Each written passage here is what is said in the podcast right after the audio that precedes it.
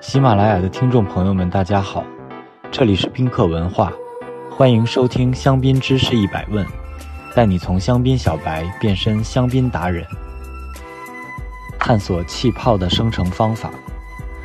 一七一零至一七二零年期间，白葡萄酒和 Van g r i 中都可能出现气泡。早期那些带气泡的酒饱受爱酒人士诟评，它特别酸，质量不好。他们渐渐退出舞台，只有 Vangri 在红葡萄酒强劲的势头中夹缝生存。消费人群也从古怪的年轻人。让位给传统来自贵族或中产阶级的消费者，混酿技术开始形成。从18世纪到19世纪中期，香槟人毫不停歇，满怀热情地继续研究掌握气泡的方法，在装瓶液中使用甘蔗糖以得到稳定理想的气泡，到酒角陈酿、转瓶、除渣、补调味液等等。这些技术在葡萄酒世界中都是全新的，且都是香槟人在实践中得出的成果。每位香槟人都竞相贡献出他的研究成果，与大家共享。同时，酒农也努力提升葡萄和酒的品质。可以说，香槟是团结和集体精神的结晶。香槟特有的混酿艺术，是为1729年早期的香槟酒庄所定义。每家酒庄混酿的比例都不一样，采收的葡萄不同，有的加入以前年份留下的储存酒，以及或取自马恩河谷、兰斯山脉和白丘村庄采收的葡萄加入混酿。阿赫高纳的玻璃生产商被要求生产适合气泡在酒窖中陈年并能安全开瓶的玻璃瓶。瓶塞生产商就此定居在香槟区，制作密封性好、适合长期在酒窖中储存的香槟塞。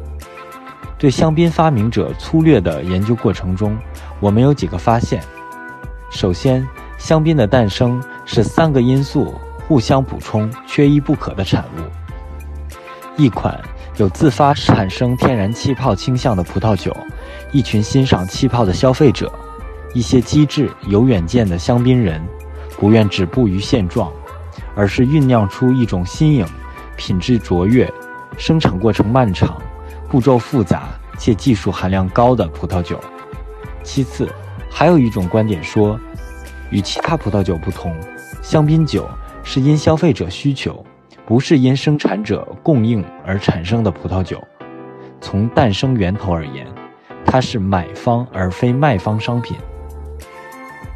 香槟融入艺术，最终它开始涉足文化艺术领域。一七三五年，香槟就出现在为路易十五绘制的名画《生蚝午宴》和《火腿午宴》中，并藏于凡尔赛宫。数不尽的艺术家、画家、雕塑家、音乐家、设计师等，都将香槟作为其创作的一部分。著名的作家。诗人伏尔泰在1736年发表的作品《俗世之人》中写道：“亲手为我斟上满是泡沫，来自阿意的美酒。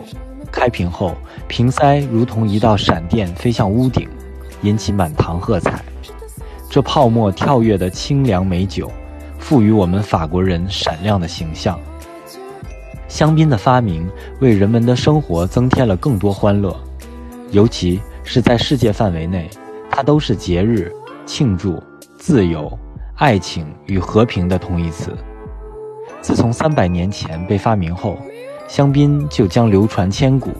香槟人不断地发展完善早期香槟，直至我们今天杯中饮用的美酒。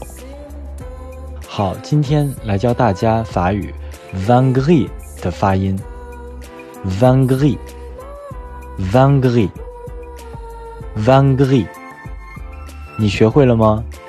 如果听友朋友们有关于香槟知识的小问题，欢迎在评论区互动，也可以关注宾客文化公众号，发现更多香槟的资讯。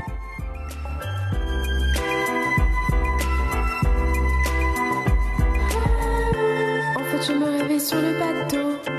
On a fait la sieste pendant des heures. J'aimerais te faire plein de